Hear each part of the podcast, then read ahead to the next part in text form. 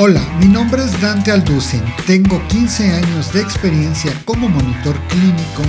Fui nombrado Top 100 Visionaries in Education por el Global Forum of Education and Learning en los Estados Unidos y soy el fundador de Blast Academy, la escuela creadora del exitoso programa de formación de monitores clínicos de élite Monitoring Year One. Te invito a que conozcas todos nuestros programas de formación en blastacademy.net y te prepares para un episodio más de Investigación Clínica 101, el único podcast que te enseña consejos cool para nuevos monitores clínicos, assistants y demás fauna nativa. Nous avons commencé, que en francés es empezamos. Saca blue. Chicos, bienvenidos. Si no han visto la primera parte, váyanse a verla, córranle porque está buenísimo. Tenemos una invitada de super lujo, hablamos de un montón de cosas que no son habituales aquí, acabamos hablando hasta de vida extraterrestre, imagínense nada más, así que córrenle a ver el episodio 1 si no. Y si ya lo vieron, no se despeguen porque esto se va a poner todavía mejor. Adriana, la, el episodio pasado cerramos con que nos estabas eh, pues platicando justamente esto de de repente que nos frena un poco como científicos para poder ingresar a lo que es el mercado laboral. Y que va muy de la mano con eh, los proyectos que tienes ahorita eh, pues no, no en puerta que ya estás en esos proyectos no Cuéntanos, bueno, más bien primero que nada a mí me interesa saber cómo, cómo es que tú dices, ok, yo ya tengo esta trayectoria académica, ¿cómo pasas al emprendimiento? No fue inmediato y, y, empezó por porque caí en pánico en algún momento. Y te explico rápidamente estaba yo haciendo mi doctorado, justo en los temas de los que platicábamos en el episodio anterior. Eh, todo iba saliendo muy bien, las bacterias iban haciendo todo lo que tenían que hacer, pero como todo en la vida, el conflicto más grande siempre es el humano. La ciencia no tiene tanta falla como, como sesgos humanos. Y el detalle fue que caímos en un... El proyecto iba saliendo bien, pero... Mm, mis tutores empezaron con un conflicto de interés. No entré, o sea, como que hubo, mi proyecto cayó en un conflicto de interés en el que no se ponían de acuerdo y no sabíamos hasta cuándo se iba a destrabar. Y yo entré un poco en pánico porque yo estaba seis meses de, de que se me terminara la beca, pero tenía la necesidad de definir qué sigue y yo sentía que el doctorado, o sea, si en el episodio anterior platicamos, yo en realidad no hice el posgrado queriendo hacer un posgrado, sino queriendo responder una pregunta. Y el detalle fue que en realidad mi, mi, mi misión no era hacer posgrados, mi misión no era quedarme en la academia. Tenía yo una duda que la quería responder y, y ya lo estaba logrando. Pero yo decía, ¿qué sigue? ¿Qué sigue después de eso? Y tenía muchas dudas sobre que realmente yo quisiera dedicarme a continuar en un trabajo académico no quería yo dedicarme a eso, ¿no? Entonces traía yo esta inquietud y cuando sucedió esto de que cayó en un conflicto de interés en el que se, se bloqueó por, un, por temas personales la posibilidad de que se publicara un, un, paper que ya estaba completamente listo, pero dijeron, pues no lo publico porque soy correspondiente autor y no se va a publicar y yo digo que no. Eh, pues en ese momento busqué asesoría del comité académico y me dijeron, pues saben qué? que si realmente la persona toma esa decisión y quiere salirse de tu comité tutorial porque no se pone de acuerdo, eh, es un divorcio académico y eso quiere decir que cada quien se va con sus canicas, con lo que cada quien eh, aportó, tú te quedas sin proyecto y sin beca. Y entonces, en ese momento, en realidad, la realidad no es así, pero yo fui mal asesorada en ese momento. Y yo entré en pánico. Y entonces a mí nadie me enseñó a hacer un currículum, ¿no? Pero de alguna manera, eh, y también algo que yo hice fue algo que no se hace, ¿no? Que fue postularse a todo lo que vieras. Y yo entré en pánico porque dije, no me puedo quedar sin beca. Y, y, no sé qué va a pasar después del doctorado y la verdad es que estos no se ponen de acuerdo. Y traía yo esta inquietud de qué va a pasar. El proyecto estaba casi terminado y de todas maneras, ¿qué sigue después de esto? Entonces, armé un currículum como pude, lo mejor que pude, y pues hice algo que como científicos normalmente no hacemos, que es me eché muchos guayabazos, ¿no? O sea, empecé a hablar de cosas que yo hacía que no necesariamente tenían que ver con lo que yo trabajé en mi doctorado, sino que eran cosas que yo sabía hacer, que aprendía en el doctorado, pero no por el proyecto. Y las plasmé en el currículum.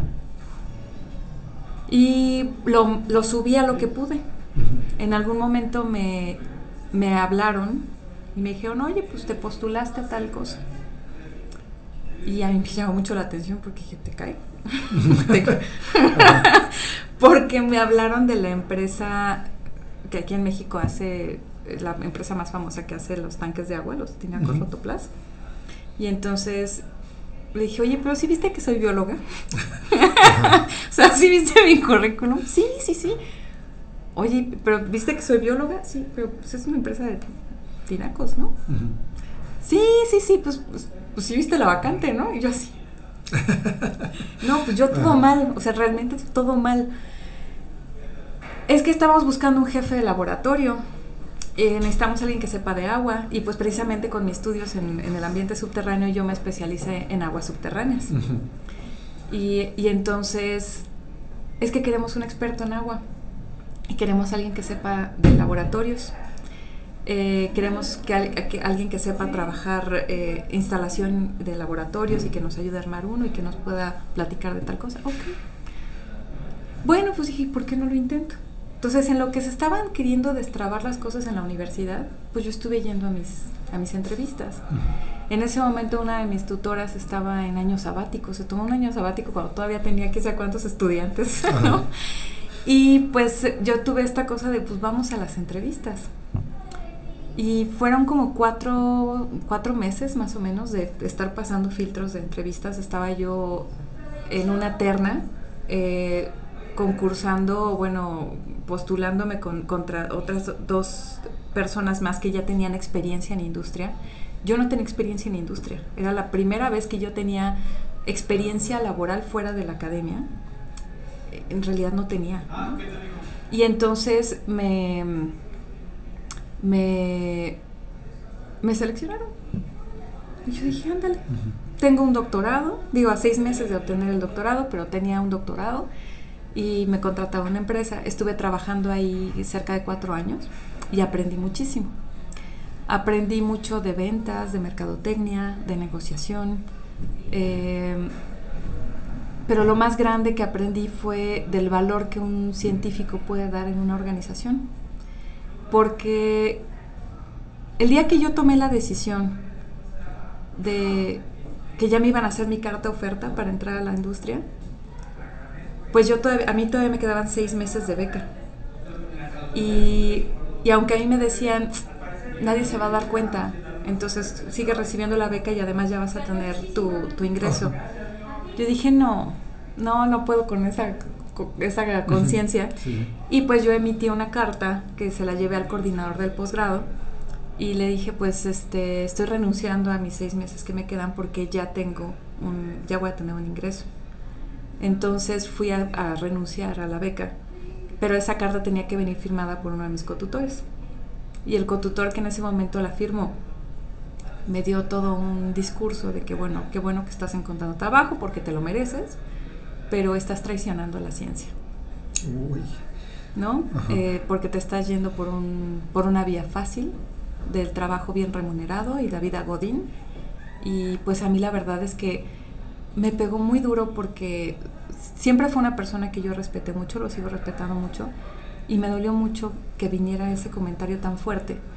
Yo llegué con lágrimas en mis ojos, sintiéndome la peor persona del mundo, traicionera a la ciencia, eh, al alma mater, ¿no? Llorando o secándome las lágrimas, yo firmaba en ese momento una mejor calidad de vida. Pero me sentía mal, ¿no? Conmigo misma. Porque estaba dejando de hacer ciencia y me estaba yendo a ser ejecutiva Godín en una empresa, en un corporativo. Y de lo que me di cuenta fue que como científicos nunca dejamos de hacer ciencia. Entonces, en realidad yo nunca dejé de hacer ciencia estando en la industria, estando de Godín, estando en el corporativo, porque la ciencia la empecé más bien a aplicar en otras cosas. ¿Cuál es la diferencia? Que ya no hice papers, ya no tenía yo que estar haciendo un paper como primer autor, porque esa investigación científica, con esa ese estricto rigor científico del que platicábamos en el episodio anterior, eh, pues lo estaba más bien aplicando en mi día a día, en, en el tipo de trabajo de validación de productos de innovación, porque justamente entré a un área de innovación de una empresa. Y ahí fue donde yo empecé a probar tanto el producto como la manera en la que podíamos validar que un producto de innovación realmente iba a contar con la calidad que se, que se esperaba. Y, a, y, empecé a romper mitos dentro de la misma organización, de que pues, la organización ya estaba en la bolsa y al ser una empresa pública, eh, yo les decía, es que ya no puedes estar diciendo que vendes lágrimas de unicornios, ¿no? Tienes que empezar a hablar de lo que realmente hace el producto. Oye, pero ¿cómo me, ¿cómo me igualo a la competencia? Y le digo, sé diferente a la competencia. Y habla de lo que realmente hace y vende una realidad y no, y no magia, ¿no? O sea, eh, entonces, como, si, como la única doctora en ciencias de la nómina de esa empresa, me empecé a volver en, un, un, agente transversal. Yo entré a trabajar en un área de innovación, pero terminé siendo como consultora interna de la organización de una manera transversal. Empecé a trabajar con el área de calidad, con el área de, de marketing, publicidad, ventas. Como yo conocía el producto, yo les hacía disecciones a los nuevos productos y les hacía, a ver, vamos a ver de qué, de qué está hecho. Pues eran plásticos, eran carbones activados, pues yo dije, bueno, pues vamos a hacer lo que yo sé hacer, ¿no? Vamos a deshacer esto y vamos a ver de qué está hecho y vamos a hacer la ingeniería inversa de estas cosas y a ver de qué está hecho, qué sí hace y qué no hace. Y vamos a ver qué, qué, nos está diciendo el fabricante, qué nos está diciendo la competencia. Es más, tráeme productos de la competencia y hacemos un, comparativo, qué sí hace, qué no hace. Eso es algo que podemos hacer los científicos. Tenemos la capacidad mental y, y la organización tenía toda la posibilidad de infraestructura y de de lana para ver qué necesitas hacer. ¿Cuál es la diferencia? Que a lo mejor ya no lo haces tú con tus manos, sino que ya en una posición de jefe, de, jefe, de jefatura, de coordinación, tú ya le estás diciendo a alguien cómo lo tienes que hacer pero estás supervisando que se haga con la calidad que lo tienes que hacer. Entonces contrataba yo laboratorios o chavos o gente que, a ver, me lo vas a abrir, me vas a poner una prueba, me vas a hacer un banco, me vas a analizar esto, necesito saber estas métricas. Llegaban los resultados, analizabas y era como haber hecho un trabajo de licenciatura, maestría, doctorado, simplemente que esos resultados se los queda a la empresa, porque es con lo que ellos van a tomar la decisión, el producto va o se queda. Después de eso me tocaba hacer eh, todo el proceso de, una vez que el producto cubre todas las, entonces era, hay que certificarlo.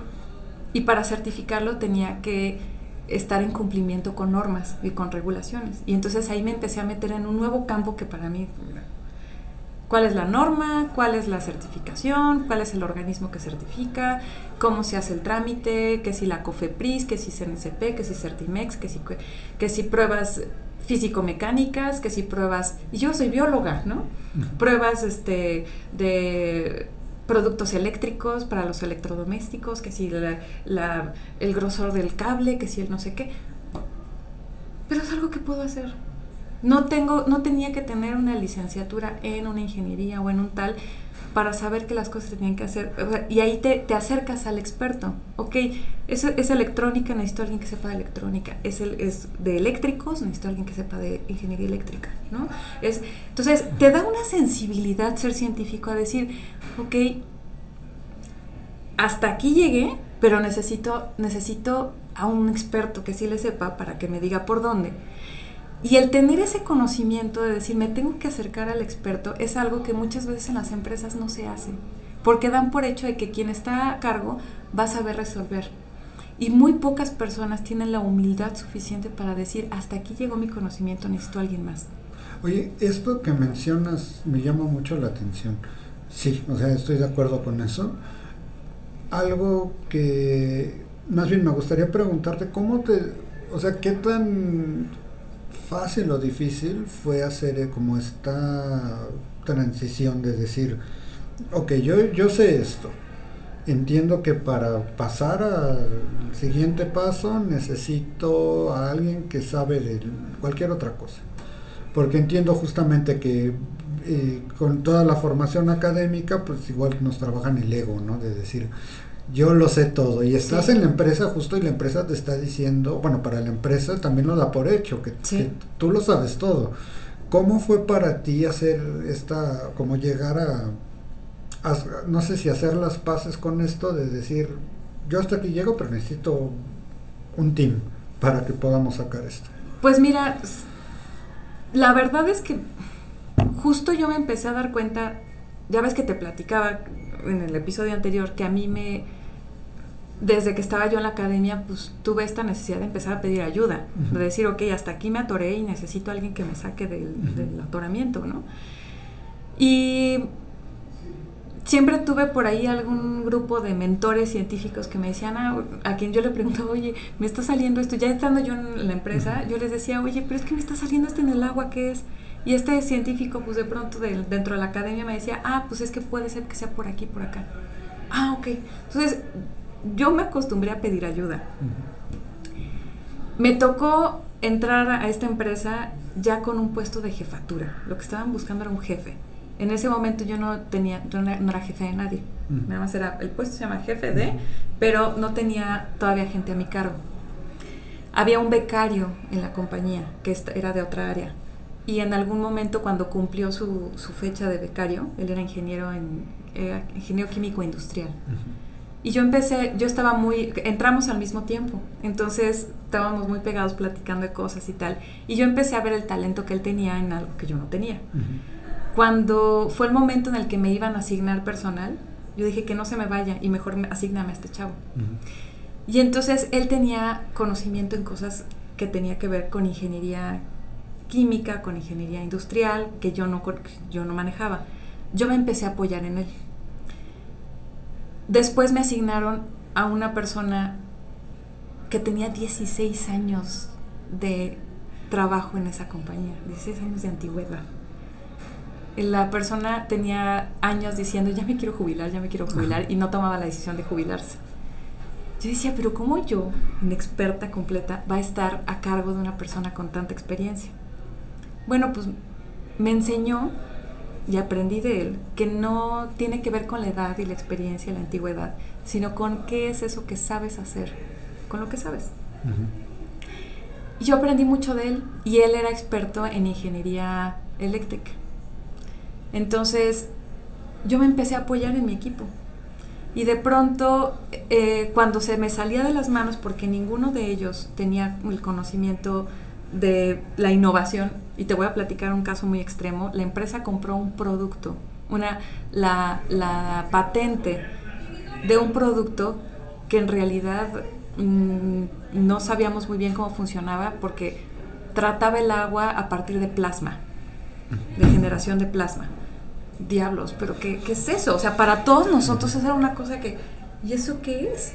Entonces, para, para todos nosotros era una cosa que se salía de, nuestro entendimiento y bueno, ¿y ahora qué hacemos con este producto? Con esta nueva tecnología.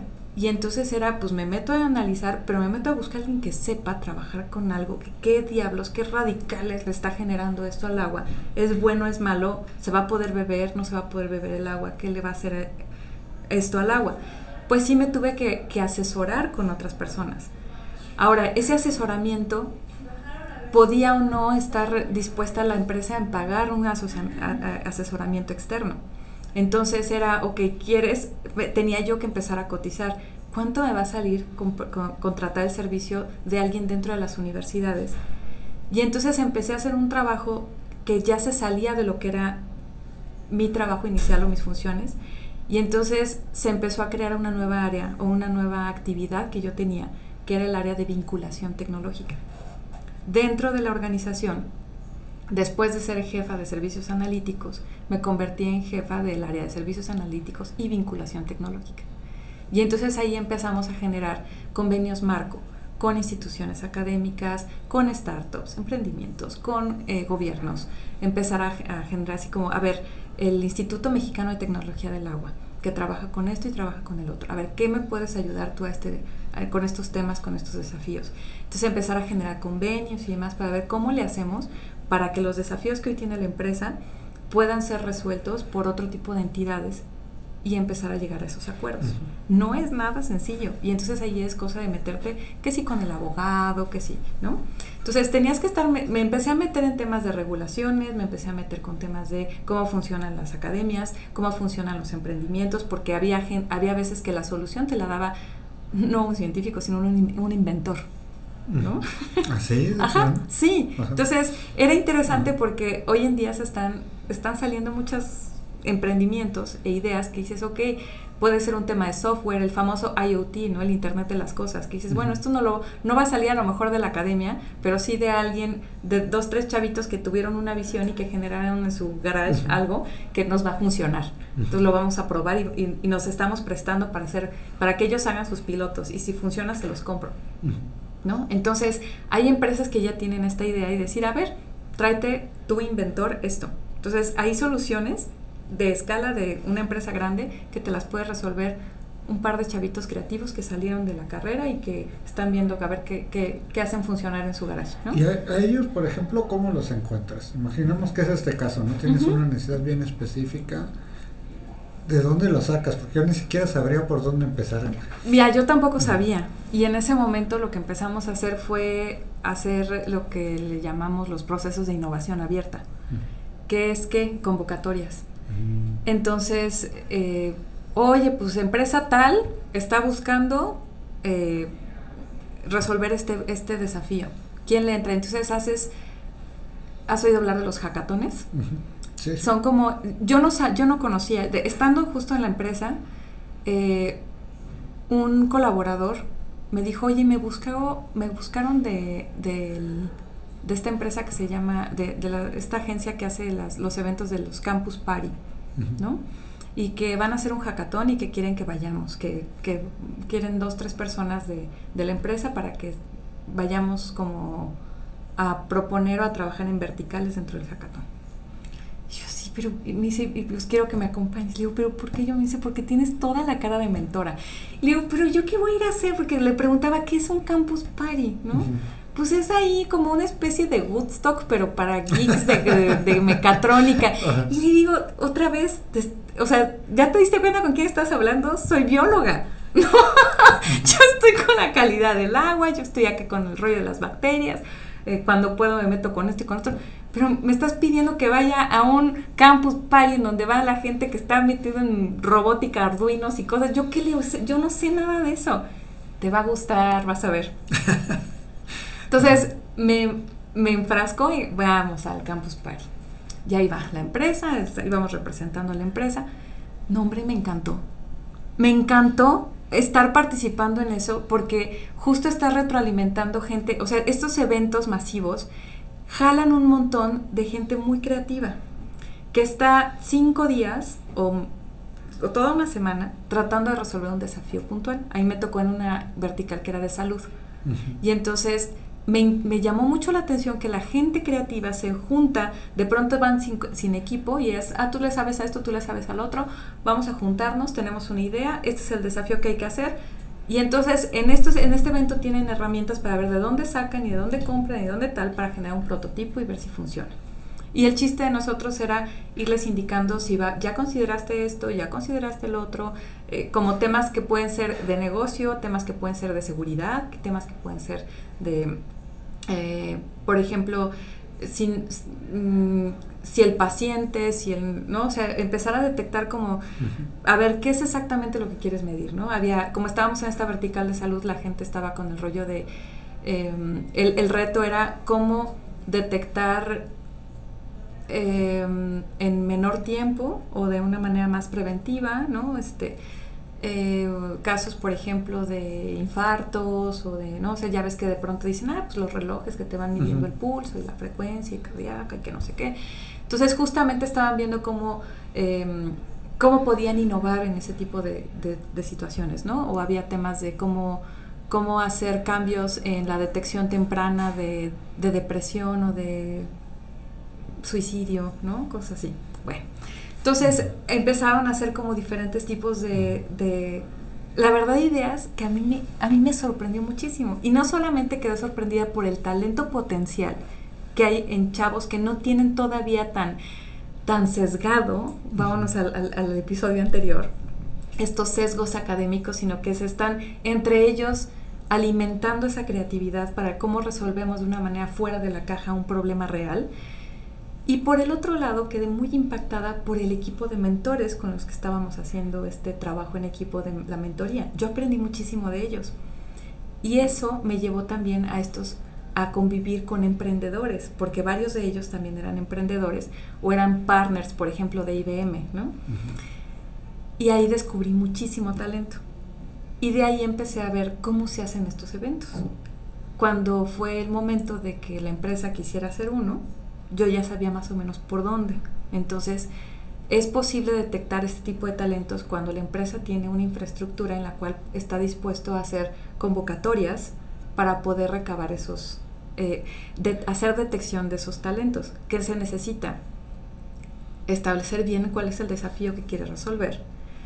Em, hacer una buena convocatoria eh, y empezar a ver cómo, con qué criterios los vas a evaluar. Oye, y justo cómo, ok, tienes claro el problema. ¿Cómo es una buena convocatoria? Tienes que definir, tienes que definir bien eh, a quién te vas a dirigir, ¿no? Este, y muchas veces es quién te va a ayudar a hacer como esa esa difusión, ¿no? Nosotros dentro de la empresa teníamos una otra empresa, teníamos como un partner que nos ayudó en ese momento que hicimos una convocatoria de innovación abierta a hacer una difusión. Y muchas veces ellos tienen convenios con universidades, con eh, centros de investigación, pero también las redes. Ya ahorita se maneja mucho en redes. Entonces, es que tanto le inviertes tú a, a promover esto en redes. De hecho, actualmente sigo participando como juez o como mentor en otros proyectos en los que a mí me invitan, o sea, yo ya no soy parte de la creación, pero son proyectos que está organizando, por ejemplo, el TEC de Monterrey, que se los organiza a Heineken, ¿no? Entonces, la empresa que es la que está buscando el reto, o la que está buscando que le resuelvan el reto, es Heineken. Y ellos le pagan, por ejemplo, a un TEC de Monterrey para que hagan el evento. Quien me invita a mí a participar como mentor es Tec de Monterrey. Y entonces me dice, oye, ven y participa como mentor o como juez o como speaker en un evento en el que vamos a estar.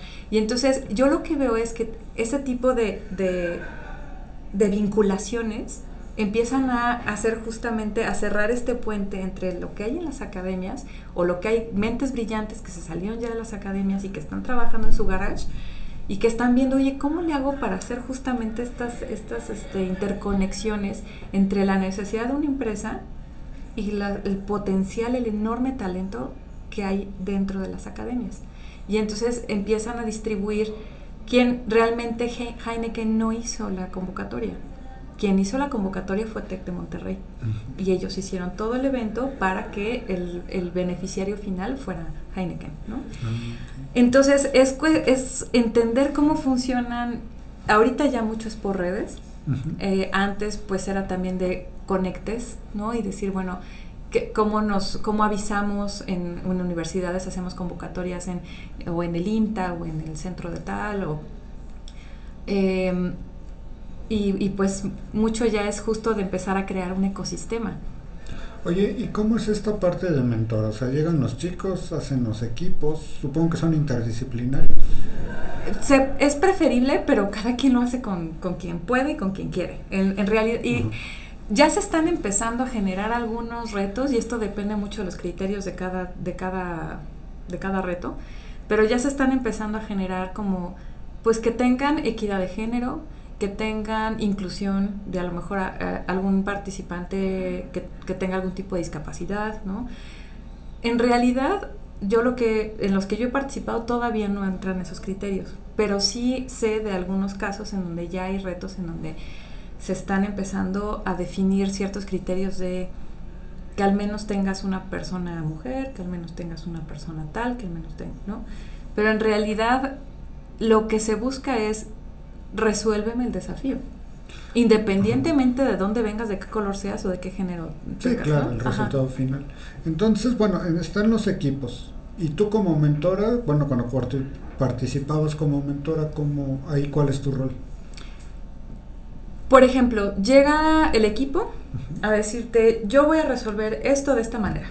Entonces te, te hacen tu pitch, ¿no? Te hacen el discurso de cómo te voy a vender esto o cómo voy a resolver esto. Y lo que yo hago es empezar a detectar, eh, uno se vuelve como mentor, te vuelves especialista, igual que como científico, en hacer preguntas incómodas. Eh, esto es algo que nos enseñan mucho los científicos, ¿Cómo, ¿Cómo, algo que te incomodes, ¿no?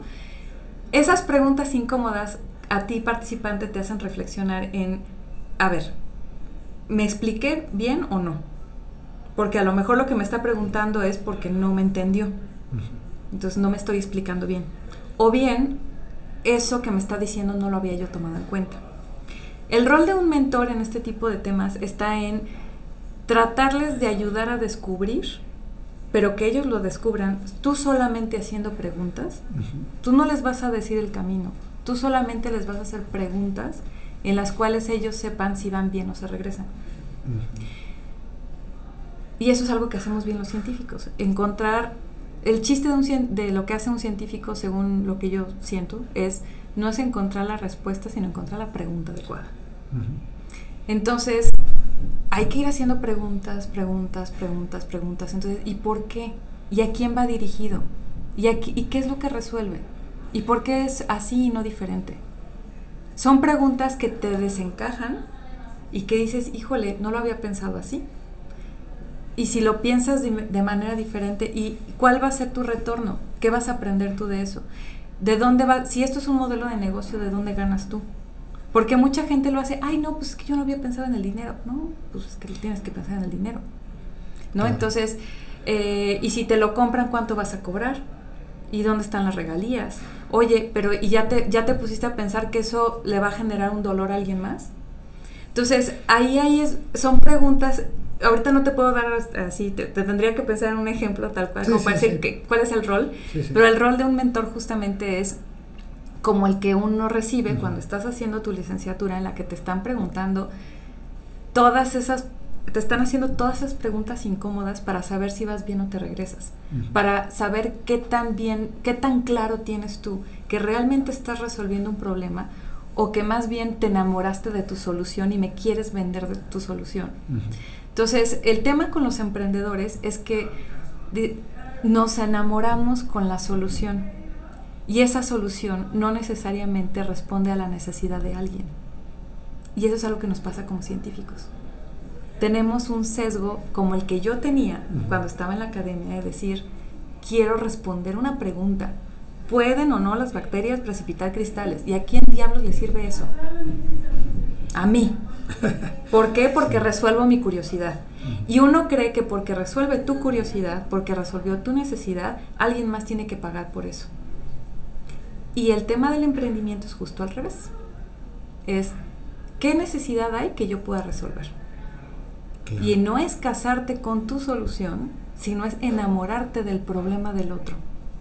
Te enamoras del problema del otro para ver cómo hago para resolverlo. Sí, totalmente de acuerdo. Oye, Adriana, y bueno, tú estás, no, no te preocupes, tú estás aquí en la empresa, estás, empiezas a hacer esta vinculación, ¿qué sucede después?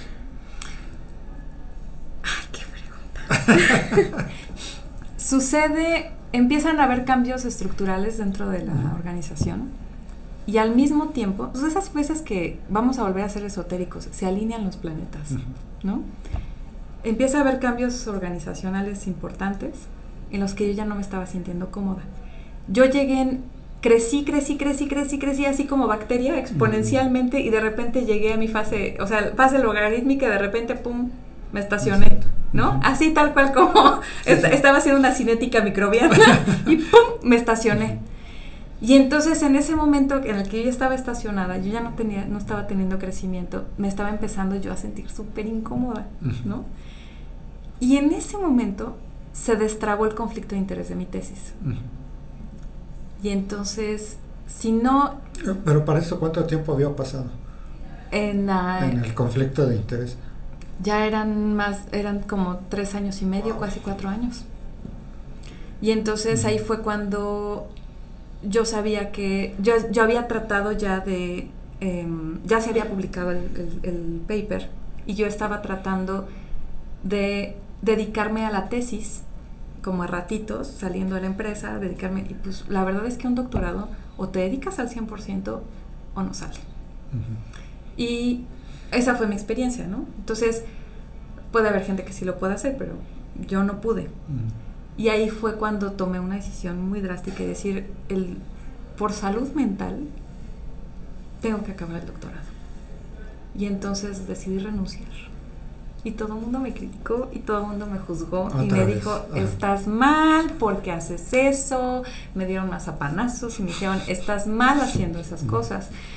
Porque tienes, no cualquier, o sea, tuviste un golpe de suerte, te contrataron una empresa, te va bien, tienes un trabajo estable, bien remunerado, se te da tu lugar, eh, estás aplicando la ciencia.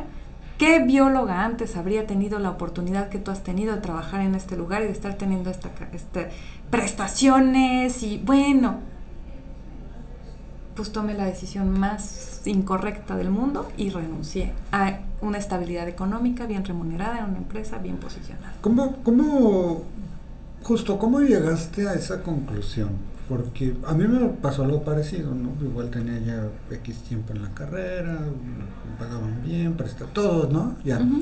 Y dije, mm, igual, fase de meseta, ¿no?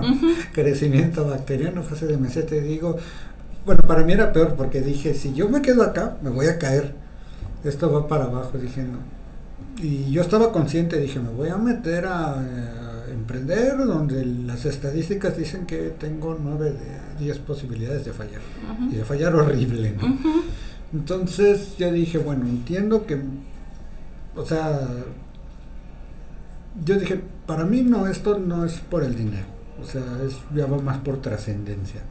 Y dije, prefiero perderlo todo, que al final, ¿qué, puede, ¿qué puede ser lo peor que pase? ¿no? Pues que busque otro trabajo pero sí sé que es una decisión muy dura, porque igual a mí me pasó, es que, pero ¿qué te pasa? Sí, es dura, es una decisión muy fuerte porque es como, como contra natura, ¿no? y, y es que por mí, para que yo llegara a esta decisión, el haber llegado a esta meseta a mí me pegó muy fuerte porque yo siempre estoy buscando como esta, este autodesafío, ¿no? Está como, te digo, soy muy terca y estoy buscando como encontrar este crecimiento personal. Y ya me habían estado promoviendo, prometiendo una promoción dentro de la empresa y cuando vi que no iba a haber, me sentí yo que simplemente llegué a un momento en el que no iba a haber. Me sentí un tope, es como, como esta pesadilla de sentir que, que te estás ahogando y que no vas a salir nunca porque me sentía ahogada. Y, son de esas cosas en donde yo seguía aprendiendo a pedir ayuda. Hubo un momento en el que tuve la necesidad de pedirle a mi jefe interno dentro de la empresa que si podía que si podíamos solicitar un taller de inteligencia emocional. Porque yo empecé a, a pasar por un proceso, me sentía perpetuamente enojada tenía un sentimiento de enojo todo el tiempo, me sentía molesta. E, era como una sensación en la que yo ya no estaba cómoda. Y entonces pedí ayuda y tuve como este ejercicio de inteligencia emocional, empecé a aprender de herramientas de inteligencia emocional, aprender a conocerme, autoconocimiento, a conocer las personas con las que me rodeaba, hice muchos tipos de evaluaciones internos y demás. Y en este autoconocimiento fue cuando dije, es que algo se me despertó que dije, se acabó mi ciclo en este lugar. Yo ya me sentía enojada. Todo el tiempo estaba molesta, estaba incómoda. Y entonces ahí fue el rollo de, de decir, aquí no estoy bien, y no voy a estar porque llegué a un momento en el que voy a tener que seguir trabajando con este grupo con el que yo ya no puedo. Formas una familia. Cuando estás en la, en la, en la, en las empresas, pasas tanto tiempo con la misma gente que pasas más tiempo con ellos que con tu familia, la verdad. Y había un momento en que decías, ya no, ya no puedo, y no porque me cansé de verlo, no porque ya no te quiero, no porque, sino porque ya no tengo, yo ya no siento, creo que yo ya di lo que tenía que dar en esta empresa y la empresa ya no tiene más que darme. Y llegar a ese a esa conclusión es bien difícil porque está el tema del dinero. Sí. Llegar a esa conclusión es muy, muy, muy fuerte. Y al mismo tiempo te digo, se destraba esto. Pasó otra situación que no te quería platicar, pero en ese momento em, fueron los últimos meses de vida de mi papá. Y, y la verdad es que haber renunciado me permitió pasar esos meses con él y ayudarle a mi mamá con él.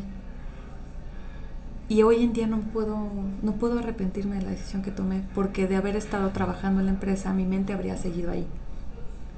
Entonces fueron como, te digo, estos astros que se alinearon de decir, es momento de que yo me salga de aquí.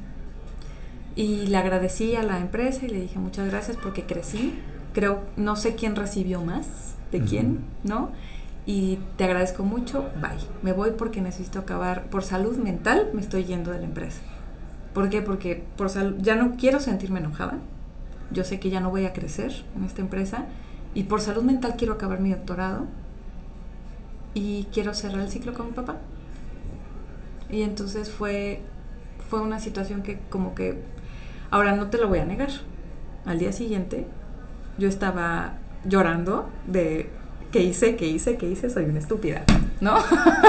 ¿No? entiendo, entiendo. Y caí, y caí otra vez en ese colapso de empezar hasta otra vez a ver qué, cómo funcionan ahora las bolsas de trabajo y cómo, ¿no? Ok, porque de aquí a que me gradúe, tengo que conseguir un trabajo. ¿No? Entonces, en realidad el tema del emprendimiento surgió apenas, ¿no? Pero todo este, este tránsito fue una cosa pues muy fuerte porque fue volver a estar en el desempleo y ahora por ahora yo lo decidí, yo decidí estar desempleada, ¿no? Y fue muy fuerte, ¿no? Entonces, ahora, esos seis meses que ahí me faltaban para terminar el doctorado, bueno, esos seis meses terminé el doctorado, ¿no? Saqué el doctorado y eh, estaba yo cerrando ese ciclo del doctorado cuando me, empecé a postular a un experimento de la doctora Claudia Sheinbaum siendo jefa de gobierno. Eh, habían, se habían suscitado antes de eso, fue el año en el que sucedieron microsismos en la Ciudad de México. Se empezó a mover y empezaron a salir mucha especulación de por qué se está moviendo la Ciudad de México, ¿no? Que si las obras del metro, que si están explotando no sé qué, que si las minas de no sé dónde. Entonces empezó a haber una, un escándalo, se empezó a generar un poquito de escándalo, y digo poquito, porque lo que hizo la doctora Sheinbaum fue interesante, que minimizó ese escándalo diciendo, a ver, yo no sé de sismos y yo no sé qué está pasando.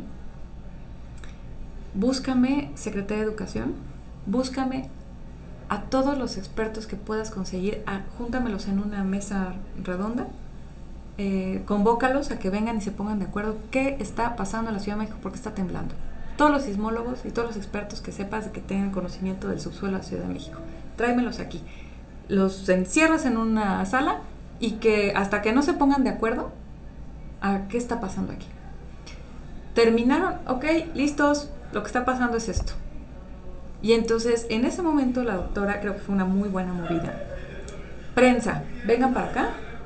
Con todo el respaldo de del comité científico que habían juntado, con todo ese respaldo, ella se paró al frente y dijo, lo que está pasando es esto, así que no se pongan a especular de cosas, X, Y, Z, lo que está pasando es esto. No lo digo yo, lo dicen ellos, son los expertos.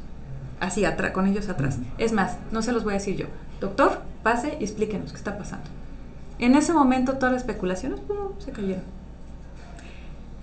Y como le salió la jugada, dijo, ¿y si, ¿y si replicamos esto en las demás áreas? En las demás dependencias. Protección civil, en el sistema de aguas, para hablar del tema de agua, en el sector salud, en economía. Y si nos traemos científicos y los ingresamos como experimento a las dependencias públicas, a que con bases científicas vean cómo van a ser políticas públicas, pero ya con una visión científica. Entonces hizo un programa que se llamó Interfaz Ciencia Política. No lo hizo ella, pero fue como, e, a ella le despertó ese interés de integrar científicos dentro de la administración pública. Como yo ya había tenido dentro de la empresa, esta, ya me había yo metido, justo participamos en licitaciones con gobierno, me tocó cabildear con gobierno ciertos temas como desde proveedor Em, y que me metí con regulaciones, con eh, vigilancia de, que estuviéramos en cumplimiento normativo con los productos y demás, pues me entró como este gusanito de qué onda con la parte política, ¿no? que normalmente es algo que como que no gustaba, pero cuando vi que se abrió esta convocatoria de interfaz ciencia política en la Ciudad de México, dije, eso suena súper interesante. Y me postulé. Participamos cerca de como 40 personas a la, a la convocatoria y nada más quedamos 6. Y a mí me tocó, me integraron en el sistema de aguas del organismo operador. Estuve ahí como un año y después me reubicaron en la Secretaría de Medio Ambiente para eh, asesoría, asesoría al programa de cosecha de agua de lluvia, en el que todavía hoy continúo porque aunque se terminó el programa de interfaz, me dijeron, no te vayas, me gusta lo que estamos haciendo juntos y, me contrataron como externa. Entonces, al día de hoy sigo siendo asesora del programa Cosecha de Lluvia. ¿no? Ah, y entonces, el tema es que, eh, y, y, vuelvo a lo mismo, no dejamos de hacer ciencia. ¿no? Entonces, lo que estoy haciendo es defino la metodología para hacer un monitoreo de calidad de agua o evaluamos cómo están los productos que se están utilizando las ecotecnias, este vemos que proveedores dan mejor servicio que otros, tal. Y con bases científicas les ayudamos también a, hacer, a hacer, por ejemplo, estos comunicados de prensa, qué es lo que tienes que decir, qué es lo que no. Oye, es que me están preguntando que si los microplásticos en el agua de lluvia, ¿qué respondo? Ah, pues es por aquí, es por acá. ¿Por qué? Porque el político no tiene por qué saber de ciencia. Entonces, para eso tiene un asesor científico, ¿no? Durante justo fue, estábamos integrándonos a la, a la interfaz ciencia política y digo estamos porque siempre nos vimos como un equipo, la que estaba, cada, a cada quien lo integraron a una dependencia, la que estaba en salud, el que estaba en economía, el que estaba en el metro, el que estaba, ¿no? Movilidad, tal. Y entonces ahí fue cuando se dio la pandemia. Y entonces juntos empezamos a ver temas de política comparada, qué está pasando en otros países y cómo lo están resolviendo en otros países qué es lo que tendríamos que estar haciendo en Ciudad de México. Y entonces planteábamos como estrategias de política comparada, qué tendría que estar haciendo la doctora Sheinbaum o el sector salud, de cómo poder... Entonces, si lo tomaban o no lo tomaban, la decisión era de ellos. Pero nuestra función era que la decisión que ellos tomen al menos sea informada. Claro. ¿No? Ya les ponemos, que tengan la, la tarjetita social, la tarjetita económica eh, sobre la mesa todas las, las implicaciones sociales, económicas, políticas, geográficas, tal, y científicas. Y la decisión que tomes tiene que estar basada en... Porque a veces como científico y con nuestra arrogancia dices, pero la ciencia tiene que ser primero. No, señor. Y ahí es donde te empiezan a dar, te empiezan a caer 20 que la ciencia es solamente una pieza más de un enorme rompecabezas en una toma de decisiones, tanto de negocio como de políticas hay muchas cosas que están alrededor, que si el clima, que si el tal, que si el voluntades políticas, ¿no? Y entonces, pero que si se va a tomar una decisión, sea cual sea, sea una decisión lo más informada posible. ¿Qué pasa si lo haces? ¿Qué pasa si no lo haces? ¿Qué pasa si no haces nada? ¿No? Científicamente hablando, esta sería la, la situación. Si haces esto, si haces esto o si no haces nada, estas son las implicaciones. La decisión que tú tomes como tomar decisiones es tuya. Yo no me voy a meter. Mi función es darte la información para que tú tomes la decisión informada. Y fue algo que a mí me abrió muchísimo la mente, decir, wow, porque esto se aplica en negocios, se aplica en, en, la política, pero también se aplica en la academia, ¿no? En cualquier sector. Entonces me gustó mucho la participación que uno como científico puedes tener en ese tipo de temas. Estuve ahí en la, en la interfaz, eh, y después entró una curiosidad de decir, em, haciendo, haciendo mi cierre del doctorado, eh, estaba yo con la cosa de que quiero publicar otro artículo de la tesis. Quedó padrísima la tesis, entonces yo estaba enamorada de mi tesis. y estuve con el rollo de publicar mi artículo. Y entonces me volvió a entrar la cosquillita de la ciencia. Y entonces me metí, metí un proyecto postdoc a una universidad de geociencias, al Centro de Geociencias de la UNAM, y quedó como prioridad uno el proyecto. Entonces me aceptaron hacer un postdoc, volví a tener vida académica, pero después de haber probado las mieles de la industria, el gobierno, la aplicación del conocimiento científico fuera de la academia, dije, no, esto ya no es para mí ya no es para mí. O sea, y ahí fue donde me entró la cosa de emprender.